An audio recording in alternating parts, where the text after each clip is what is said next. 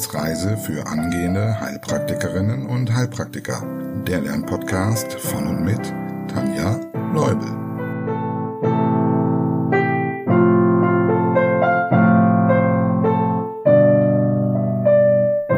Hallo und herzlich willkommen zu Folge Nummer 22 auf unserer Wissensreise. Heute starten wir mit einer kleinen Wiederholung. Ich hoffe, du bist etwas vorbereitet. Welche Erkrankungen des Herzens standen denn in der letzten Folge bei uns im Mittelpunkt? Wir haben uns angeborene Herzfehler mit Links-Rechts-Schand angeschaut.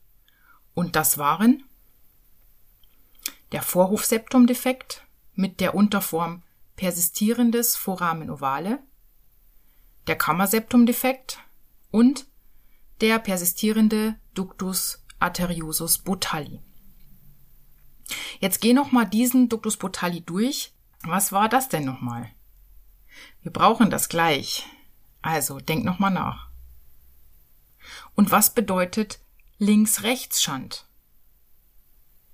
Es gibt eine Öffnung in der Herzscheidewand oder in Gefäßen, durch die das Blut eine Abkürzung nehmen kann. Und zwar hier jetzt aufgrund des gesteigerten Drucks der insbesondere in der Systole von der linken Kammer aufgebracht werden muss, ist diese Abkürzung in der Richtung von links nach rechts. Heute schauen wir uns den umgekehrten Fall an. Also angeborene Herzfehler, bei denen es zu einem Rechts-Links-Schand kommt. Du fragst dich jetzt bestimmt, wie kann das denn sein? Wir haben doch gelernt, links ist der Druck immer höher, außer vorgeburtlich. Ja, genau. Aber bei den beiden Erkrankungen, die wir uns gleich anschauen, ist quasi durch die Erkrankung selbst der Druck rechts höher. Und das sind die Fallot-Tetralogie, das schreibt man Fallot mit zwei L, und die Transposition der großen Gefäße oder der großen Arterien. Außerdem machen wir dann noch einige Beispiele für angeborene Herzfehler ohne Schand, dann haben wir dieses Thema nämlich durch. Also beginnen wir direkt mit der Fallot-Tetralogie. Und falls du fortgeschritten bist, Pause drücken und erstmal runtersagen, was dir dazu alles einfällt. Okay, der Namensteil Tetra sagt uns ja schon, wie viel da kaputt ist. Denn man kann als Definition Folgendes wählen. Bei der Fallot-Tetralogie handelt es sich um einen angeborenen Defekt mit vier Herzfehlern, nämlich großer Kammerseptumdefekt, Pulmonalklappenstenose, Rechtsherzhypertrophie und reitende Aorta. Die ersten drei Fehler kennst du bereits. Aber was ist eine reitende Aorta? Davon spricht man hier, weil die Aorta zum einen nach rechts verlagert ist und sie ist ja im Prinzip über diesem Kammerseptumdefekt und gleitet hin und her, als ob jemand reitet. Stell dir das so vor, dass sie mit jedem Herzschlag hin und her gleitet. Weil darunter, und jetzt mal ganz laienhaft gesprochen, befindet sich ja ein Loch in der Scheidewand. Das heißt, sie wird nicht so richtig festgehalten wie beim gesunden Herzen. Und so bekommt sie dann sozusagen Blut aus beiden Hälften. Aber das schauen wir uns gleich nochmal ganz genau an, wie es dazu kommt. Symptome. Die Schwere der Erkrankung hängt vor allem von der Stenose ab, also wie stark die Pulmonalklappe eingeengt ist. Und das kennst du ja bereits von den Stenosen, die wir am linken Herzen besprochen haben. Also zum Beispiel welche? Die Mitralklappenstenose und die Aortenklappenstenose. Auch hier war wichtig, wie stark die Verengung überhaupt ist. Ist die Verengung gering, gelangt noch genug sauerstoffarmes Blut in den Truncus pulmonalis, um dann in der Lunge mit Sauerstoff angereichert zu werden. Und was passiert dann bei dem Kammerseptumdefekt? Es überwiegt der Links-Rechts-Schand, sodass das Blut eher von links nach rechts strömt, also sauerstoffreiches Blut aus der linken Kammer in die rechte Kammer. Und es kommt nur zu einer gering ausgeprägten Zyanose. Wenn jetzt aber die Pulmonalstenose stärker ausgeprägt ist, also es ist enger, dann kommt es zur Schandumkehr. Und denkt mal nach, warum. Wegen der Verengung muss die rechte Kammer mehr Druck aufbauen. Und so fließt dann zum einen noch weniger Blut in den Truncus pulmonalis und außerdem sauerstoffarmes Blut aus der rechten Kammer über den Ventrikelseptumdefekt in die linke Kammer. Die Aorta wird also jetzt mit sauerstoffarmem Blut gefüllt. Und das ist bekanntlich nicht Sinn und Zweck der Sache. Es kommt zu einer starken Zyanose mit weiteren Folgen. Also, was sind mögliche Symptome? Zum einen die Symptome des Sauerstoffmangels. Eine leichte oder schwere Zyanose, wie wir gerade gesagt haben, je nachdem, ob ein Links-Rechts-Schand überwiegt oder ein Rechts-Links-Schand. Eventuell kann man Trommelschlägelfinger sehen. Das heißt, die Finger sehen aus wie so äh, Drumsticks, also vorne dicker. Und Uhrglasnägel. Hier sind die Nägel so gewölbt, wie früher die Uhrengläser gewölbt waren. Auch diese beiden Phänomene können aufgrund der chronischen Unterversorgung mit Sauerstoff auftreten. Dann kann es zu Schwindel, Ohnmachtsanfällen und eventuell Krämpfen durch die Minderversorgung des Gehirns kommen. Man sagt, dass so zwischen der vierten und sechsten Lebenswoche es hier anfängt mit den sogenannten hypoxischen Anfällen. Und zwar vor allem bei Anstrengung, also wenn mehr Sauerstoff benötigt wird. Zum Beispiel beim Trinken oder Weinen fällt der Säugling dann in einen Krampfanfall. Ja, dann möchte der Körper noch das Sauerstoffdefizit ausgleichen. Und wer transportiert denn den Sauerstoff durch den Körper? Die roten Blutkörperchen, also die Erythrozyten. Er produziert mehr davon, weil er denkt, mehr Erythrozyten können mehr Sauerstoff transportieren. Und es kommt zur Erythrozytose, auch Polyglobulie genannt. Dadurch wiederum können die Augenbindehäute wie entzündet aussehen. Denn diese vermehrten roten Blutkörperchen schimmern jetzt durch die Bindehaut durch. Das nennt man Pseudokonjunktivitis. Also das Auge ist nicht wirklich entzündet, aber es sieht so aus, dass die Bindehaut entzündet ist. Außerdem könnten Symptome der Linksherzinsuffizienz auftreten. Jetzt kannst du wieder aufzählen, welche du kennst. Wichtig ist hier aber vor allem, dass es bei den Säuglingen durch die Stauung in die Lunge zu immer wiederkehrenden Entzündungen der Lunge und der Bronchien kommt, also zu rezidivierenden Pneumonien und Bronchitiden. Und dann gibt es noch ein ganz typisches Symptom. Wenn die Säuglinge nicht direkt behandelt werden, also wenn sie Kleinkinder werden und unbehandelt sind, dann nehmen diese unbehandelten Kleinkinder häufig eine Hockstellung ein.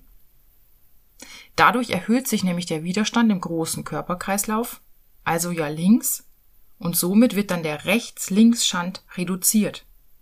Unglaublich, oder? Gut, kommen wir zu den Komplikationen. Zum einen kann die Polyglobulie zu Komplikationen führen. Falls du fortgeschritten bist, welche? Sie bringt eine erhöhte Thrombose- und Embolieneigung mit sich. Das heißt, dass zum Beispiel ein Hirnschlag drohen könnte. Und wie auch bei den anderen Herzklappenfehlern kann hier eine Endokarditis entstehen. Diagnose Zusätzlich natürlich zu den sichtbaren Symptomen, also während der Inspektion, werden apparative Verfahren eingesetzt, die Echokardiographie, EKG und Röntgen. Therapie Akut, also wenn es zum Beispiel solche hypoxischen Anfälle gibt, wird Sauerstoff gegeben. Und langfristig muss möglichst im ersten Lebensjahr operiert werden. Das heißt, die Stenose wird irgendwie beseitigt und ein Patch wird über diesem Kammerseptumdefekt angebracht. Und nur der Vollständigkeit halber, falls du mal über den Begriff Phallotrilogie stolpern solltest, der Name 3 sagt ja schon, hier gibt es nur in Anführungszeichen drei Herzfehler. Das bedeutet, hier fehlt die reitende Aorta. Und es liegt kein Kammerseptumdefekt, sondern ein Vorhofseptumdefekt vor. Gut, kommen wir zur zweiten Erkrankung mit Rechts-Links-Schand.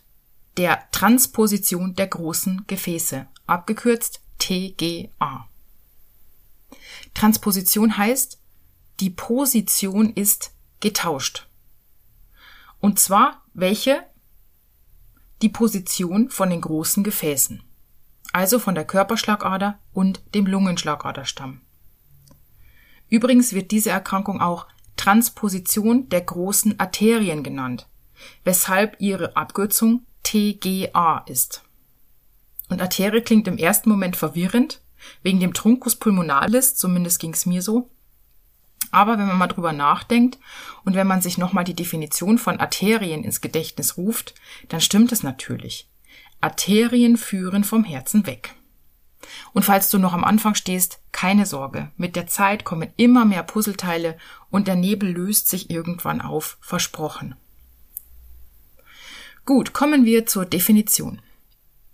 Bei der Transposition der großen Gefäße geht die Aorta von der rechten Kammer ab und der Truncus pulmonalis von der linken. Wozu führt das? Pathophysiologie. Es führt dazu, dass es zu zwei getrennten Kreisläufe kommt. Lass dir das jetzt nochmal auf der Zunge zergehen und denk nochmal nach. Das Blut aus der linken Kammer fließt jetzt über den Truncus pulmonalis in die Lunge und von hier aus über die Lungenvenen wieder zurück zum linken Vorhof. Also ist der Lungenkreislauf für sich abgeschlossen, von links nach links. Die Aorta führt von der rechten Kammer weg, verzweigt sich in den Arterien und so weiter und letztlich führen die Venen dann zurück zum rechten Vorhof. Das heißt, rechts rechts, der Körperkreislauf ist geschlossen. Und zwar ohne, dass er sauerstoffreiches Blut bekommt. Und spätestens hier wird schon klar, so kann ein Säugling nach der Geburt nicht überleben. Oder doch? Es gibt eine Chance. Nämlich dann, wenn ein Schand existiert, durch den die beiden Kreisläufe doch noch irgendwie verbunden sind. Und denkt mal nach, welcher könnte das zum Beispiel sein? Richtig, ein persistierendes Foramen ovale oder ein persistierender Ductus botalli. Oder natürlich auch jeder andere Schand. Und was wäre hier die eventuelle Rettung? Das sauerstoffreiche Blut aus dem Lungenkreislauf könnte sich mit dem sauerstoffarmen Blut vermischen, so dass dann doch noch so ein bisschen sauerstoffreiches Blut oder eben Mischblut in den Körperkreislauf gelangt und damit Sauerstoff und so hat das Kind eine Überlebenschance. Trotzdem sollte es natürlich möglichst schnell operiert werden. Und damit sind wir schon fertig mit den Herzerkrankungen mit Rechts-Links-Schand. Deshalb schauen wir uns heute noch die angeborenen Herzerkrankungen ohne Schand an. Und einige dieser kennen wir schon. Fällt dir denn einer ein? Sämtliche Klappendefekte können angeboren sein. Vor allem die Pulmonalklappenstenose. Da kann man sich vielleicht als Eselsbrücke merken, dass ja auch bei der Fallottetralogie eine Pulmonalklappenstenose vorliegt. Das heißt, das ist die Stenose, die am häufigsten angeboren ist. Aber auch die Aortenstenose kann angeboren sein. Alle anderen sind meistens erworben, also alle anderen Klappenfehler, sie können aber auch angeboren sein. Außerdem kennen wir noch eine. Jetzt machen wir mal ein kleines Quiz. Erinnerst du dich an die Erkrankung mit dem Klick? Okay, ich helfe dir noch ein Stück weiter. Es ist eine Erkrankung, die in 90 Prozent der Fälle asymptomatisch bleibt. Immer noch nicht? Okay. Wenn Beschwerden auftreten, ähneln sie denen von Angina pectoris. Aber hier treten die Beschwerden belastungsunabhängig auf und verbessern sich nicht durch Nitroglycerin. Letzter Hinweis. Führt häufig zur Mitralinsuffizienz. Jetzt aber, genau, der Mitralprolaps, bei dem ein Teil des Mitralsegels oder auch das ganze Segel während der Systole in den linken Vorhof ragt. Aber darüber müssen wir jetzt ja nicht weitersprechen, das kennen wir ja schon. Was wir noch nicht kennen, sind Fehlbildungen der Aorta, sogenannte Aortenbogenanomalien. Beispielsweise kann es einen zweiten, also einen doppelten Aortenbogen geben. Oder es kann eine Verlagerung oder eine Anomalie der Abgänge aus der Aorta vorliegen. Wir schauen uns heute ein Beispiel an, was auch häufiger ist. Der Rest ist alles so unter zwei oder unter ein Prozent Häufigkeit. Aber was noch wichtig ist, ist für uns die Aortenisthmus-Stenose. Isthmus ist übrigens immer ein Begriff für Enge. Es begegnet uns später auch nochmal bei der Schilddrüse. Genau. Also Definition. Es handelt sich um eine Verengung der Aorta am Übergang vom Aortenbogen zur Aorta descendens, also zur absteigenden Aorta, die zum Beispiel beim Down- oder Turner-Syndrom auch häufiger vorkommt. Und wenn du jetzt noch relativ am Anfang stehst, vielleicht hast du dir die Aorta schon mal angeschaut, die hat ja so ein bisschen so eine Form wie so ein Spazierstock. Und dann ist quasi der erste Teil des Handlaufes ist die aufsteigende Aorta, dann kommt der Aortenbogen und dann das lange gerade Stück ist die absteigende Aorta. Und zwischen dem Bogen und der absteigenden Aorta ist meistens diese Aortenisthmusstenose. Symptome. Und jetzt wäre es ganz gut, wenn du schon wüsstest, wo jetzt welche Abgänge der Arterien sind. Dann würdest du nämlich ganz genau verstehen, warum es dann letztlich zu den Symptomen kommt. Denn der Abgang für die Arterien, die Kopf, Hals und Arme versorgen, liegt noch vor der Verengung. Also quasi, wenn du dir jetzt unseren Spazierstock nochmal vorstellst, oben auf dem Bogen drauf.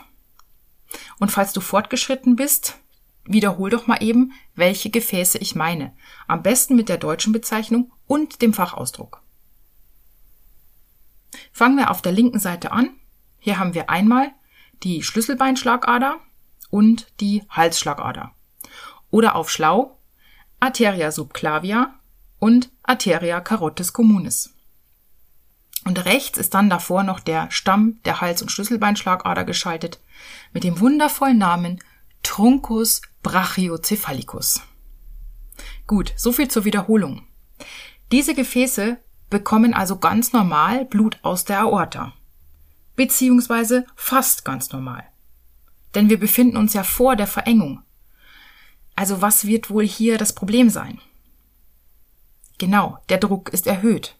Und nach der Verengung?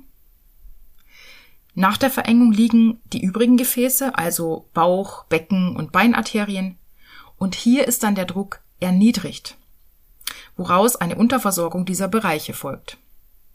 So, und nun hast du die Symptome im Prinzip schon selbst hergeleitet. Und die hängen natürlich auch wieder davon ab, wie stark die Stenose ist und wo genau sie liegt. Und falls dich das näher interessiert, dann hörst du zu und falls nicht, spul mal eine Minute vor.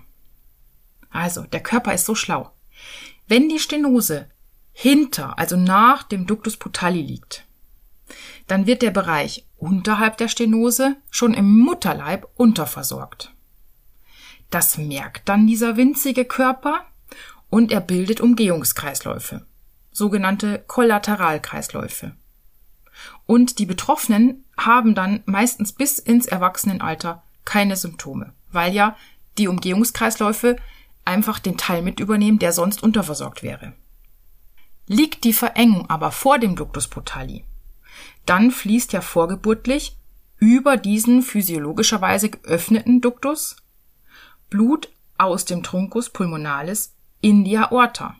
Und somit wird dann auch die untere Körperhälfte versorgt. Schließt sich dann nachgeburtlich der Ductus putali, fehlt diese Versorgung. Und es gibt aber auch keine Kollateralkreisläufe. Also kommt es bei den Betroffenen recht schnell zu den Symptomen. Okay, schauen wir uns die Symptome genauer an. In der oberen Körperhälfte haben wir eine Hypertonie mit großer Blutdruckamplitude. Das heißt Kopfschmerzen, Schwindel, Ohrgeräusche und eventuell Nasenbluten. Und die Hände sind warm. Und kleine Zwischenfrage, warum jetzt große Blutdruckamplitude? Ich erkläre mir das wie folgt. In der Systole ist der Druck ja erhöht wegen der Verengung. Da aber nicht so viel durch die Verengung passt und die untere Hälfte ja weniger gut durchblutet ist, kommt auch weniger Blut zurück von der unteren Hohlvene Und so erkläre ich mir das. Also falls du es anders siehst, melde dich gerne. Gut, Hypertonie der oberen Körperhälfte haben wir. Und eine Hypotonie der unteren Körperhälfte. Das führt eventuell zu Wachstumsstörungen und zu kalten Füßen. Die Fußpulse sind abgeschwächt oder fehlen sogar. Wenn die Ausprägung schlimmer ist, dann merkt man das den Säuglingen recht schnell an. Denn es kommt zu Symptomen der Herzinsuffizienz. Die linke Kammer muss ja unheimlich gegen diese Verengung ankämpfen, was sie vorher nicht musste, und deshalb zeigt sich das relativ schnell. Die Säuglinge haben dann eine Trinkschwäche, Tachypnoe, also schnelleres Atmen, Dyspnoe, erschwertes Atmen, Hepatomegalie, das heißt die Leber schwillt an, bis hin zum Organversagen, zum Beispiel der Niere. Da muss also relativ schnell gehandelt werden. Auch bei den symptomlosen oder armen Formen können dann irgendwann Komplikationen auftreten. Durch den erhöhten Druck oben kann es zum Schlaganfall kommen, zu intrakraniellen Blutungen oder auch zu einer Aortenruptur. Außerdem kann mit der Zeit eine Linksherzinsuffizienz entstehen, bis hin zum kardiogenen Schock.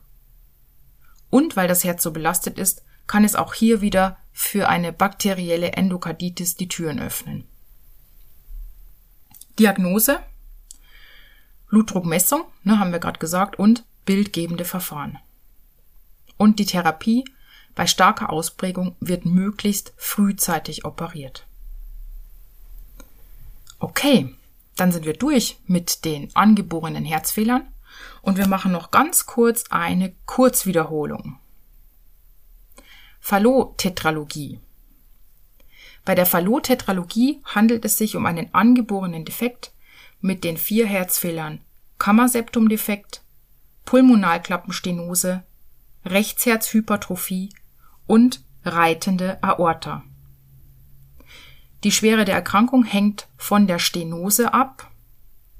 Mögliche Symptome sind Symptome des Sauerstoffmangels, also leichte oder schwere Zyanose, Trommelschlägelfinger, Urglasnägel, Schwindel, Ohnmachtsanfälle und Krämpfe, Erythrozytose und Pseudokonjunktivitis. Außerdem Symptome der Linksherzinsuffizienz, vor allem rezidivierende Pneumonien und Bronchitiden. Und das typische Symptom Hockstellung bei Kleinkindern.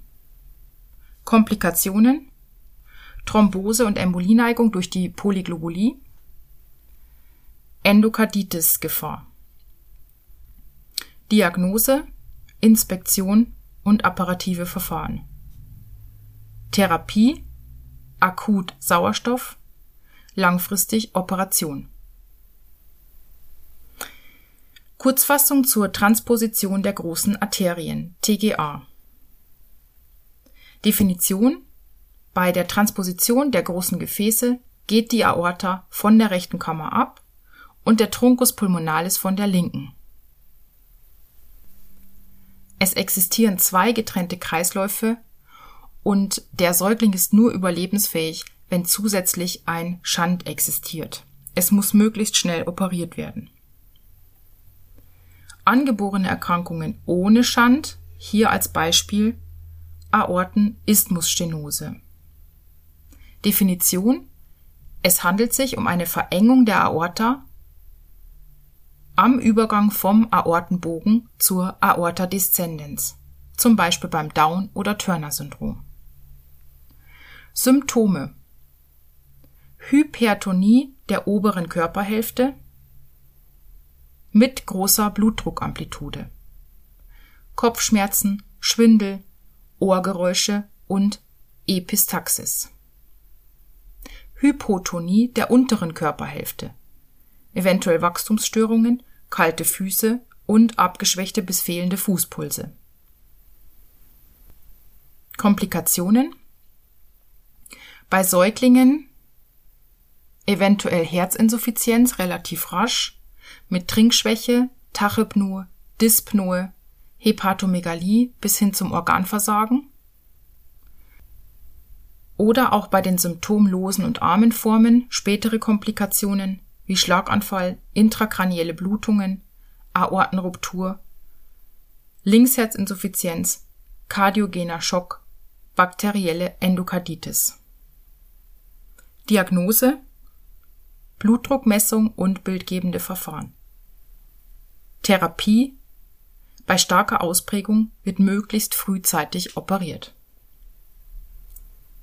Gut, das war's zum Thema angeborene Herzfehler. Damit sind wir durch.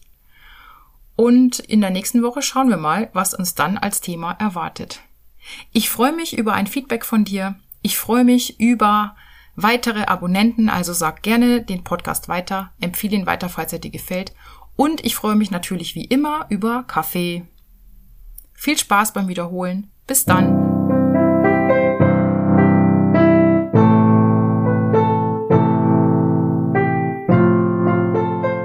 Das war eine Etappe auf der Wissensreise für angehende Heilpraktikerinnen und Heilpraktiker. Der Lernpodcast von und mit Tanja Leubel.